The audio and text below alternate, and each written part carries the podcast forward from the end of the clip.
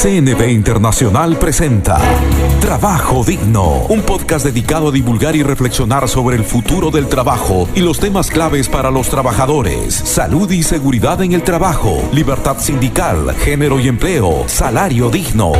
En tiempos de coronavirus, CNB Internacional trabaja con sus sindicatos aliados en todo el mundo para ayudar a que los trabajadores no sean los que paguen el precio más alto de esta crisis y se respeten los derechos laborales y humanos. Visítanos en www.cnbinternacional.nl slash es, porque todos y todas tenemos derecho a un trabajo digno. Hola, un saludo fraternal a todos los que nos escuchan y siguen este podcast, Trabajo Digno, dedicado a conversar y analizar sobre todos aquellos temas que competen al mundo del trabajo. Soy Juan Carlos Vargas y junto a la periodista Luisa Fernanda López les traemos en esta oportunidad otro tema clave para los y las trabajadoras. Hola Luisa, bienvenida. Hola Juan Carlos y audiencia, un placer estar de nuevo compartiendo contigo este espacio. En esta oportunidad les traemos un tema muy interesante para todos los trabajadores y aunque su escenario es Colombia, es de trascendencia para toda Latinoamérica porque sienta un importante precedente de cómo introducir los pronunciamientos de los órganos de control de la OIT en las decisiones judiciales de cada país. Sí, Luisa, y es además una muy buena noticia, tan necesaria en estos difíciles momentos de pandemia. En este episodio de hoy, de Trabajo Digno, hablaremos de una crucial sentencia judicial que avala el derecho a la huelga en sectores considerados esenciales, un tema siempre en debate con los estados de la región. Se trata de la sentencia 1680 del pasado 24 de junio, proferida por la Corte Suprema de Justicia de Colombia, que le dio la razón al Sindicato Nacional de la Salud y Seguridad Social SINDES al dejar sin efecto un fallo de primera instancia que declaraba ilegal la huelga adelantada por los trabajadores del Hospital San José de Maicao al norte de Colombia. Para conocer los antecedentes de esta trascendental sentencia y analizar sus implicaciones para las organizaciones sindicales y el legítimo derecho a la huelga, nos acompañan hoy Julio Roberto Gómez, presidente de la Confederación General del Trabajo de Colombia, CGT. Un saludo, Julio Roberto. La Confederación General del Trabajo CGT agradece la invitación de nuestros compañeros de la CNB a este importantísimo evento sobre el derecho de huelga. Igualmente contamos hoy con la presencia de Mariolina Fernández, presidenta de la seccional de Maicao del Sindicato Nacional de la Salud y Seguridad Social SINDES, protagonista en primera línea de esta historia de la que hablaremos hoy. Hola Mariolina, bienvenida. Hola, buenos días a toda la audiencia, a todos los presentes y muchas gracias Carlos y Luisa por la invitación. Y cierra nuestro panel de invitados nuestra colega Ana Catalina Herrera, coordinadora de CNB Internacional para el programa Colombia. Hola Ana Catalina, un placer tenerte nuevamente en este espacio. Hola, un, saludo fraterno a todas y todos los que nos están escuchando.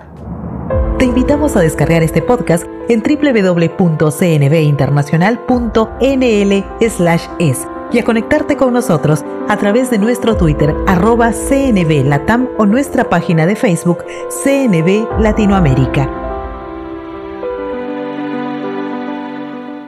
Como ya lo mencionábamos al inicio de este podcast, hoy nos ocupa el análisis de la sentencia 1680 del pasado mes de junio, que fue motivada por la apelación a una decisión previa del Tribunal Superior del Distrito Judicial de Riohacha, que declaró ilegal una huelga adelantada por los trabajadores del Hospital San José de Maicao en el departamento de La Guajira, en Colombia.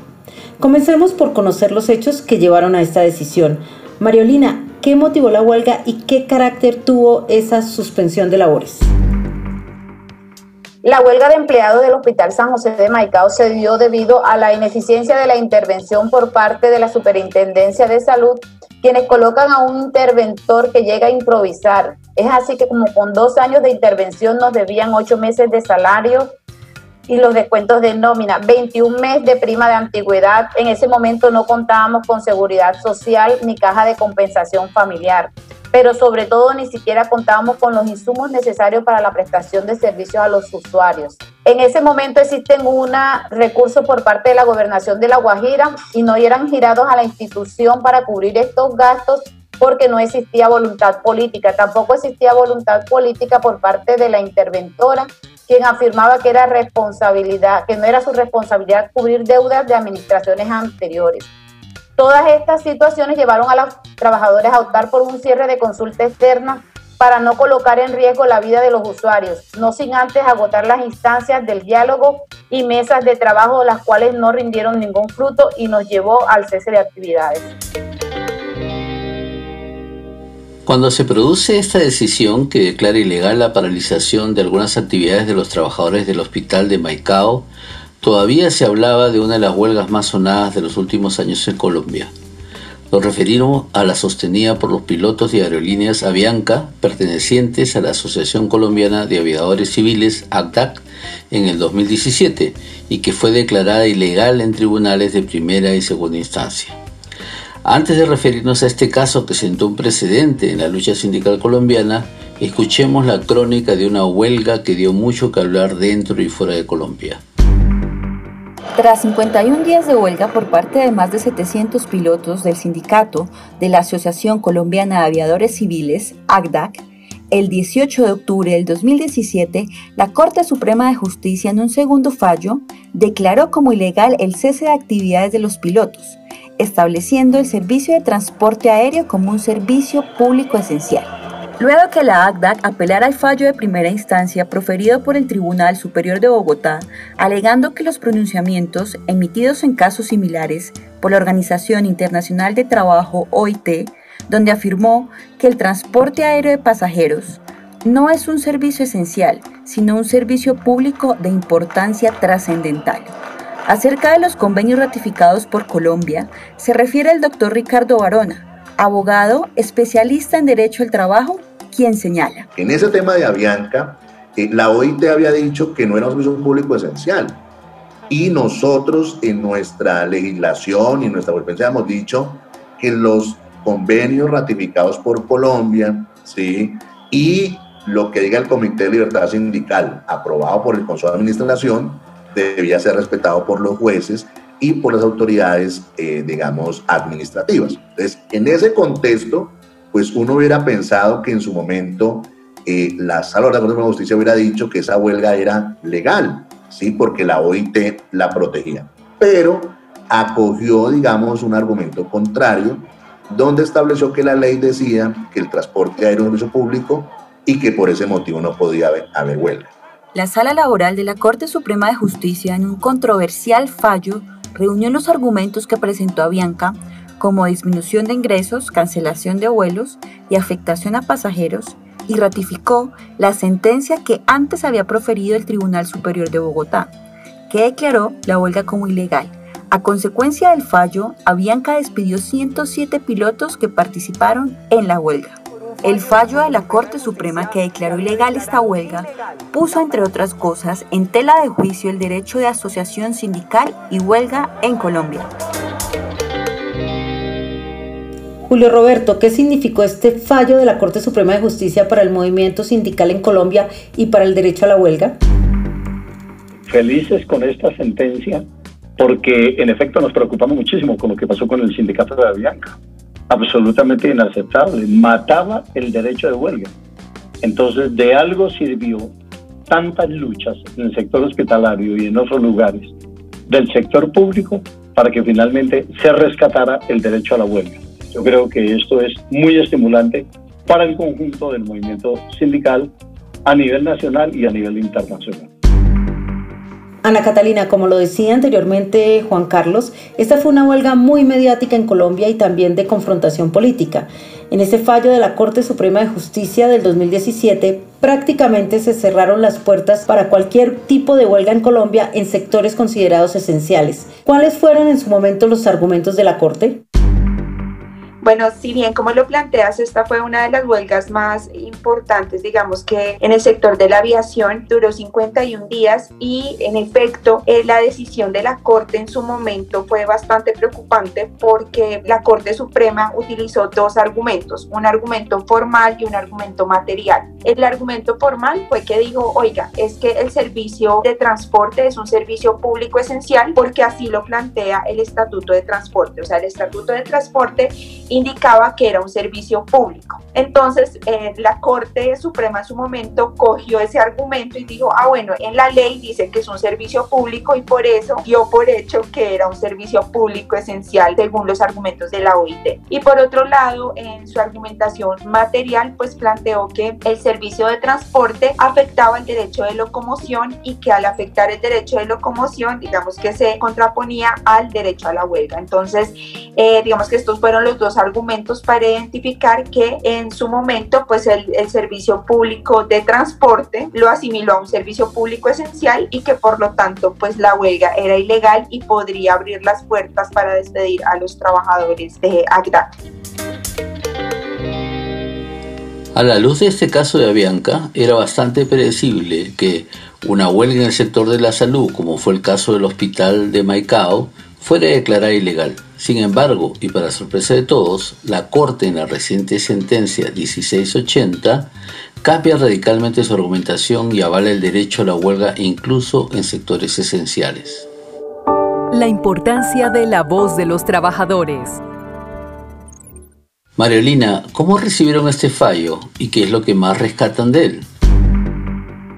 Bueno, eh, nosotros lo recibimos con mucho optimismo y entusiasmo, ya que la sentencia 1680 reivindica los derechos de los trabajadores de la salud y ratifica el derecho a la huelga en ese momento casi muerto y eh, lo consideramos un instrumento legítimo para hacer cumplir derechos laborales, sociales y económicos. Por eh, experiencia hemos observado que por la vía legal muy poco se consigue, porque la justicia en Colombia desafortunadamente es coja. De hecho, en estos momentos tenemos una demanda por la eliminación de la prima de antigüedad que le instruamos hace más de un año y todavía no hemos sido admitidos en el juzgado. Pero ahora contamos con un nuevo instrumento el que esperamos no sea necesario utilizar, sino que podamos resolver nuestros conflictos de una manera más civilizada sin perjudicar a nuestros usuarios. Siempre hemos tenido miedo de ir a la huelga debido a que en el sector salud la suspensión de labores supone una amenaza evidente e inminente para la vida o seguridad o salud de parte de la población según el concepto de la OIT. Entonces, pues para nosotros fue de gran regocijo que fuéramos nosotros quienes marcáramos la diferencia en la lucha sindical.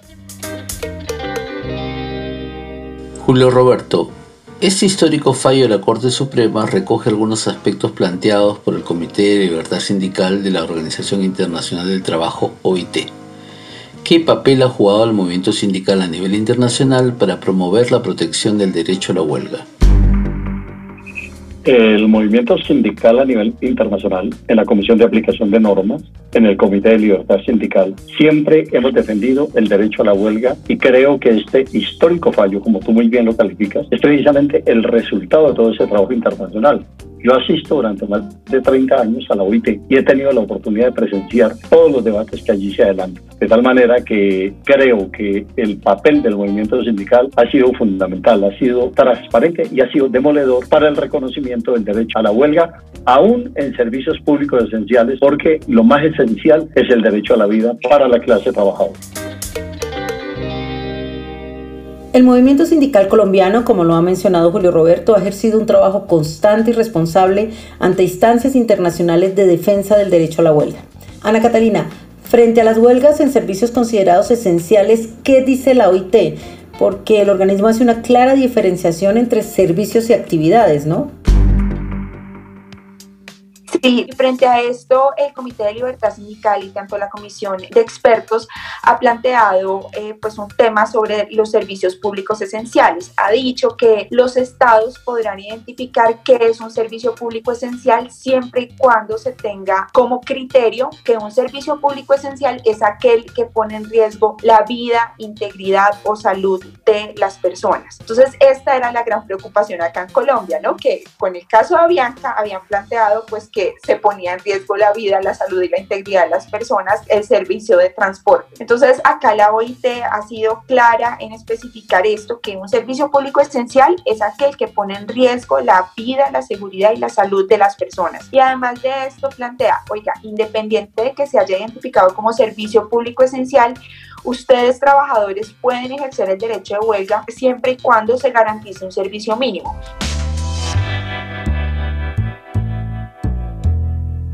Dejamos atrás la decisión de la Corte que declaró ilegal la huelga de los pilotos de Avianca para conocer más de fondo los argumentos de esta nueva sentencia 1680 que le da esperanza al movimiento sindical y un giro radical a lo dicho anteriormente por este alto tribunal. Sobre los argumentos que recoge la sentencia 1680 del pasado junio frente a este tema de los servicios esenciales y el derecho a la huelga, conversamos con el especialista en Derecho Laboral y Relaciones Industriales de la Universidad Externado de Colombia y magíster en Derechos Humanos, Estado de Derecho y Democracia en Iberoamérica de la Universidad de Alcalá de Henares, España, Ricardo Barona Betancourt. Escuchemos su análisis. Esta sentencia habla de una circunstancia que hoy en día es muy común que es el incumplimiento del empleador o el contratante en pago de salarios, prestaciones, vacaciones, seguridad social, etcétera, etcétera. En este contexto de incumplimiento del empleador y el contratante, ¿qué dice esta sentencia? Que se puede hacer la huelga, por una parte. Segundo punto, que también es muy importante, dice que la huelga es un derecho fundamental. Y tercer punto, que no se deben aplicar los requisitos del Código Sustantivo del Trabajo para la declaratoria de huelga económica cuando la huelga es imputable al empleador o al contratante. Entonces sí creo que esa sentencia cambia eh, los paradigmas, porque es que antes muchas empresas decían, igual no me pasa nada, porque como no pueden hacer la huelga, entonces no pago. Ahora ya la gente sabe que si no pagas o se incumples, te van a hacer la huelga y que va a ser un derecho fundamental. Mariolina, entre el primer fallo adverso al sindicato y el segundo fallo, el definitivo, ¿qué ha pasado en el hospital? ¿Hasta dónde se han restablecido los derechos de los trabajadores? En estos momentos, a raíz del primer fallo, el cual fue desfavorable para los empleados, aunque no hubo despidos por el cese de actividades, hemos sido perseguidos por la administración, eh, lo que causó que hubiera deserción de los miembros afiliados al sindicato por miedo a las represalias, porque es que en la actual administración el que no está con el gerente está en contra de él. De hecho, esta administración no permite ni siquiera que se hagan denuncias. El, en el mes pasado yo realicé una denuncia en la asamblea departamental en la cual hablaba sobre la persecución a los trabajadores, violación de los derechos y sobre algunos actos administrativos que nos parecían irregulares y que tenían a la institución sumida en una crisis financiera. Entonces, ¿qué hizo la administración en respuesta a eso? Ha hecho una campaña de desprestigio en mi contra a través de una carta que está haciendo firmar por todos los empleados, porque nosotros tenemos un gran problema. Nosotros somos alrededor de 440 trabajadores, pero solo 55 somos de planta y el resto son por OPS. De estos 55 solamente contamos con 33 afiliados. Entonces, para él somos considerados como una minoría. Entonces, no nos da como el valor que tiene el sindicato frente a la lucha de los trabajadores. Entonces, pues con esta sentencia nosotros pues esperamos que los trabajadores pierdan el miedo y sigan luchando por nuestros deberes y por nuestros derechos para que no se pierdan.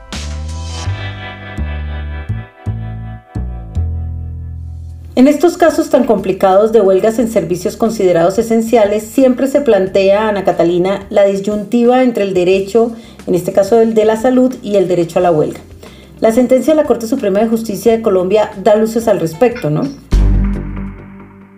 Sí, así es. La Corte en, eh, frente a este tema, digamos que plantea que no se puede caer en binomios, es decir, en, poner versus derecho a la salud versus derecho a la huelga, sino que se tiene que ver qué hay detrás de, cada uno de los derechos. Y es por esto que eh, la Corte, digamos que no entra a hacer un juicio de proporcionalidad ni de razonabilidad para contraponer un derecho sobre el otro, sino que dice, oiga, realmente el derecho a la huelga se está ejerciendo por razones imputables al, al empleador y es por esto que llevó a los trabajadores a ejercer el derecho de huelga, en donde hay derechos tan fundamentales como derecho a recibir un salario, derecho a recibir prestaciones sociales.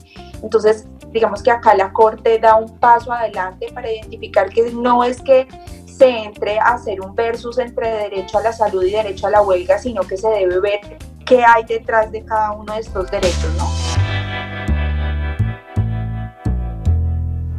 Algo que llama mucho la atención del expuesto por los magistrados en esta sentencia es el hecho que reconocen la huelga como un instrumento de protesta social, un elemento sin duda innovador. Escuchemos a Ricardo Barona, catedrático de la Universidad Externado de Colombia, al respecto.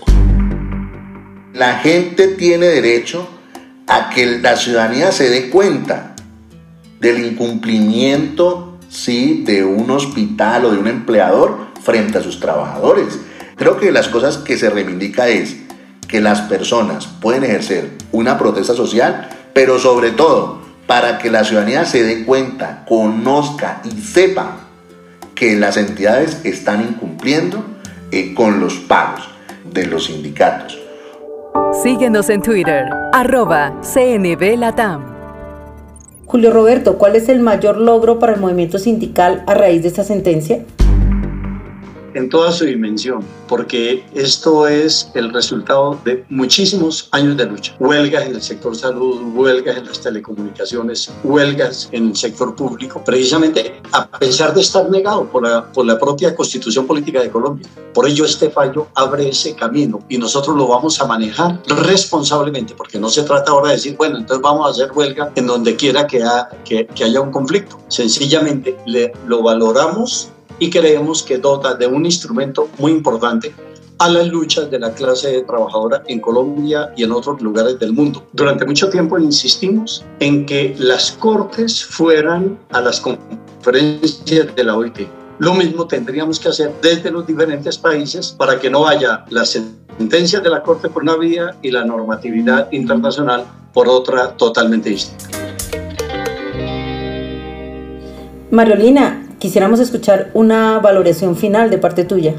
Realmente se consiguieron muchas cosas con la tutela. Actualmente nos están pagando cada 45 días, por lo que vamos prácticamente puntual. Hoy en día contamos con seguridad social y también con caja de compensación familiar, que eran uno de los puntos que estaban incluidos eh, dentro de la eh, demanda que nos instauraron. Entonces, pues les quiero agradecer a ustedes pues por habernos invitado, por darnos este espacio para dar a conocer la problemática y la vida de los trabajadores del Hospital San José de Maicao. Muchas gracias por su invitación.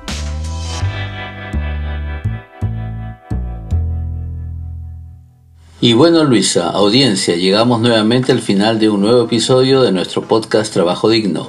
Hoy analizando una sentencia que trae buenas noticias para el sindicalismo colombiano, una sentencia que avala y sienta jurisprudencia sobre el derecho a la huelga como una herramienta inalienable para proteger los derechos de las y los trabajadores. Agradecemos a nuestros invitados por su tiempo y su valioso análisis. Mariolina Fernández, presidenta de la seccional Maicao del Sindicato Nacional de la Salud y Seguridad Social CINDES, muchas gracias por acompañarnos. Muchas gracias a ustedes. Julio Roberto Gómez, presidente de la Confederación General del Trabajo de Colombia CGT, gracias por compartir este espacio con nosotros. Muchas gracias a ustedes por la invitación y a nuestra colega Ana Catalina Herrera, coordinadora nacional del programa en Colombia de CNB Internacional. Muchas gracias por la invitación. Hasta la próxima. A nuestra audiencia agradecerles estar ahí y recordarles que ya nos pueden encontrar en plataformas como Spotify, SoundCloud, Pocket Cast, Overcast y Radio Public. Y por supuesto en nuestra página en internet www.cnbinternacional.com nl slash es slash podcast. Búsquenos, descarguen los capítulos, compártalos y envíenos sus comentarios. Juan Carlos Vargas y Luisa Fernanda López se despiden recordándoles que hoy, más que nunca, es necesaria la solidaridad para defender el trabajo digno. Hasta la próxima. CNB Internacional presentó Trabajo Digno, un espacio dedicado a divulgar y reflexionar sobre el futuro del trabajo y los temas claves para las y los trabajadores. Te invitamos a descargar este podcast en www.cnbinternacional.nl/es y a conectarte con nosotros a través de nuestro Twitter arroba CNB Latam o nuestra página de Facebook CNB Latinoamérica. Porque todos y todas tenemos derecho a un trabajo digno. Hasta la próxima.